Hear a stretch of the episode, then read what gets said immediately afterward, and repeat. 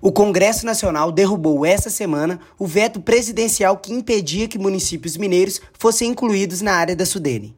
Com a aprovação dessa lei complementar, 81 novos municípios de Minas Gerais serão incluídos no órgão, que é diretamente subordinado ao presidente da República. A proposta, que contou com a imensa mobilização do senador mineiro Antônio Anastasia, tem por objetivo promover o desenvolvimento econômico de regiões menos favorecidas do país, de modo a melhorar a qualidade de vida da população. Para Anastasia, a matéria será importante para o desenvolvimento de municípios da região leste de Minas Gerais.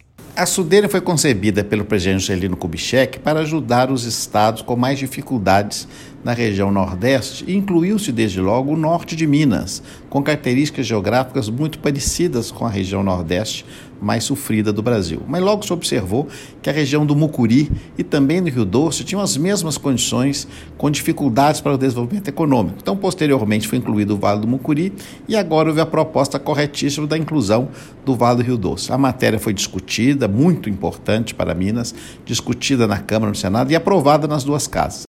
A Sudene tem como critérios de inclusão a delimitação do clima semiárido, com regiões que possuem precipitação pluviométrica média anual igual ou inferior a 800 milímetros ou percentual diário de déficit hídrico igual ou superior a 60%, considerando todos os dias do ano. Além disso, outros critérios sociais e econômicos também são levados em consideração.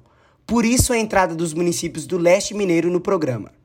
Para Anastasia, a proposta será fundamental para o desenvolvimento econômico da região do Vale do Rio Doce, que com os incentivos fiscais e alocação de recursos poderá gerar mais empregos.